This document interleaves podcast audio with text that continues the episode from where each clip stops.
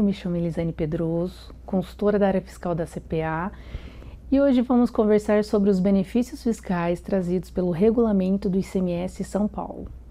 Os benefícios fiscais, eles são concedidos aos contribuintes paulistas por mercadorias específicas nas suas entradas ou nas suas saídas do estabelecimento, por operações ou prestações internas ou interestadual, ou em ambas as operações com não aplicação para determinados contribuintes.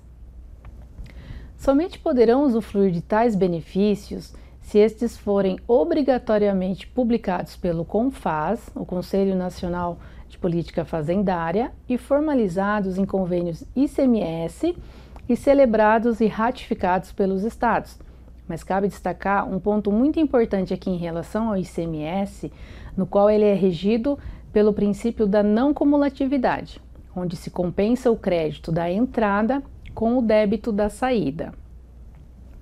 As mercadorias beneficiadas com a isenção ou a redução da base de cálculo, o artigo que prevê este benefício, se ele trouxer a cláusula de manutenção do crédito, o contribuinte ele poderá manter os créditos das entradas. Caso contrário, deverá realizar o estorno dos créditos. Dentre as modalidades trazidas pela lei, a isenção, a redução de base de cálculo e o crédito presumido ou otorgado são os mais comuns. A isenção é a não cobrança do imposto, previsto no anexo 2 do regulamento do ICMS São Paulo, do artigo 1 ao 172, e a redução da base de cálculo é a cobrança parcial do imposto, previsto no, previsto no anexo 2 do regulamento do ICMS São Paulo, do artigo 1 ao 76. E em ambas as modalidades, a aplicação pode se dar nas entradas ou nas saídas do estabelecimento, por operação ou prestações internas e interestaduais e no desembaraço aduaneiro.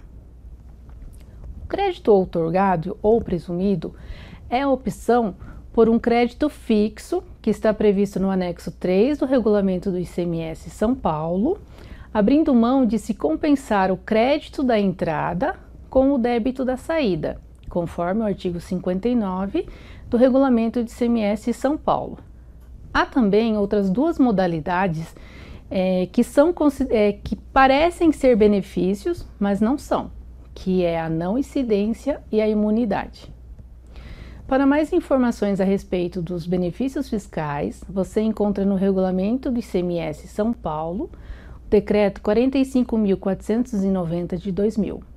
Esse foi nosso assunto de hoje. Muito obrigada e até a próxima.